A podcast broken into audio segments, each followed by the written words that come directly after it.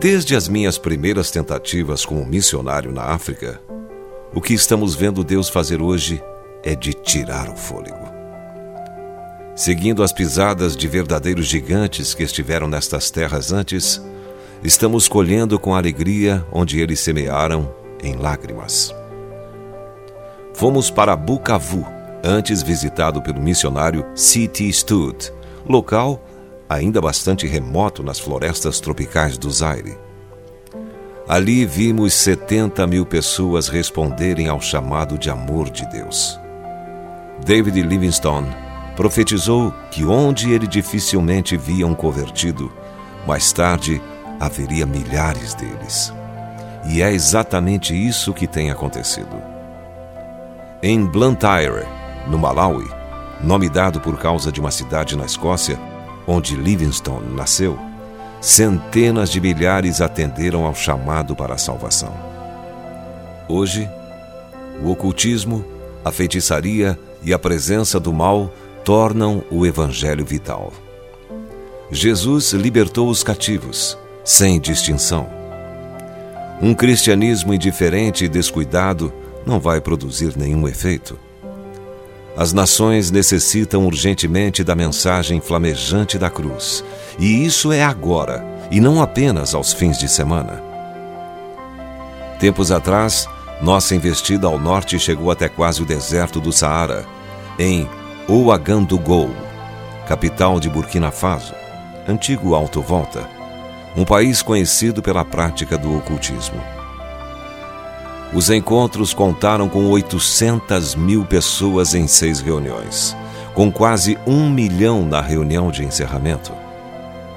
A maioria dessas pessoas professou sua fé em Jesus Cristo, incluindo muitos muçulmanos e animistas. Da mesma maneira, mais tarde, na cidade nigeriana de Kaduna, 500 mil pessoas se reuniram em um único culto em um total de mais de um milhão em seis encontros. E então, na maior de todas, a nossa grande cruzada evangelística do milênio em Lagos, na Nigéria, onde pregamos o Evangelho para mais de 6 milhões de almas preciosas, cerca de 3 milhões e meio de pessoas preencheram fichas de decisão.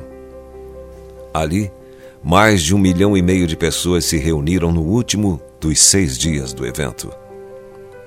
A resposta para o poder do Evangelho é absolutamente incrível.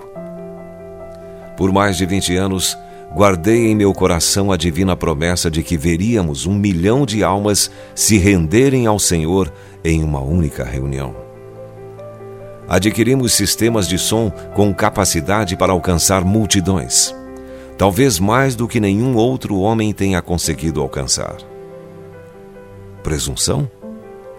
Arrogância?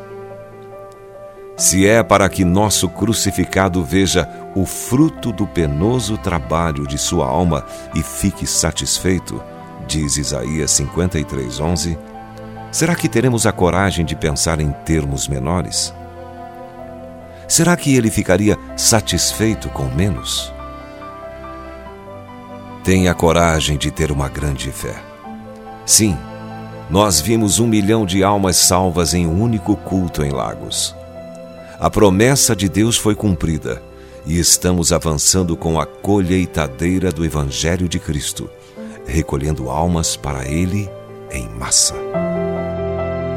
Se você foi abençoado com esta palavra, compartilhe ela com alguém.